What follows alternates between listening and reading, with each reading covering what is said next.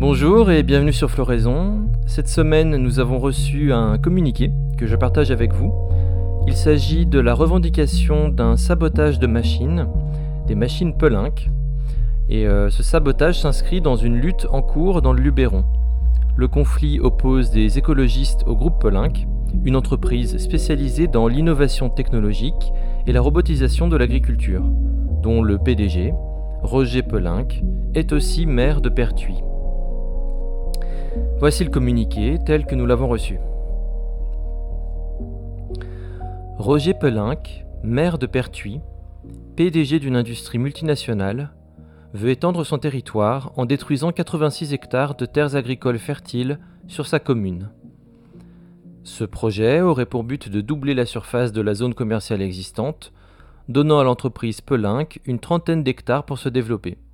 Fin novembre 2021, des militants et militantes ont commencé l'occupation de maisons et de terres promises à la destruction. La zone à patates, ZAP, est née. Depuis, les intimidations par le maire et sa police se succèdent.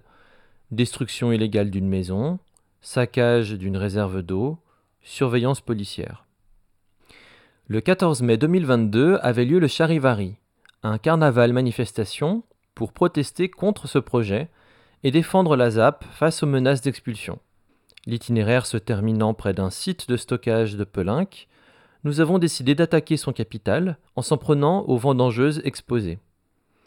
Les vitres des machines sont parties en éclats, des câbles ont été arrachés, les carrosseries ont été cabossées, et de la peinture a recouvert la dizaine de monstres mécaniques. Ces vendangeuses représentent le remplacement du travail humain par la robotisation croissante de l'agriculture, l'exploitation de minerais rares pour leur fabrication, l'utilisation d'énergie fossile pour leur fonctionnement et l'endettement à vie des agriculteurs agricultrices.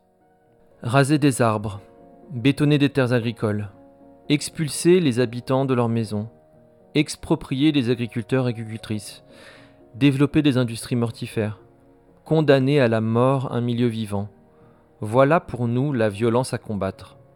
Face au ravage du capitalisme, représenté localement par Pelink et son projet de destruction, s'en prendre à des machines inertes relève d'un geste de contre-attaque qui ne demande qu'à prendre de l'ampleur. Le mouvement écologiste a devant lui une responsabilité historique. L'ampleur du ravage s'étend de jour en jour. Face à cela, nous nous retrouvons piégés dans la défense éternelle de l'environnement à l'aide d'outils désuets accordés par le système. À Pertuis, depuis quelques années, les actions s'enchaînent pour empêcher la mise en place du projet. Recours juridiques, plantations collectives, manifestations, occupations. Pendant ce temps, le ravage se poursuit partout ailleurs, et le projet d'extension ne semble pas être suspendu.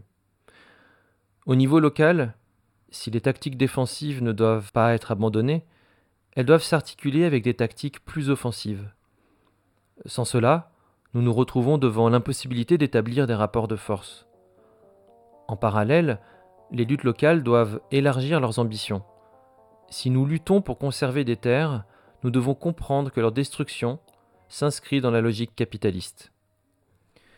Sans attaque directe et efficace contre les infrastructures du ravage, nous sommes condamnés à lutter à vie et en vain pour préserver quelques hectares de vivants au milieu d'un monde devenu mortifère. Prenons-nous au sérieux, passons à l'offensive, signé des écologistes.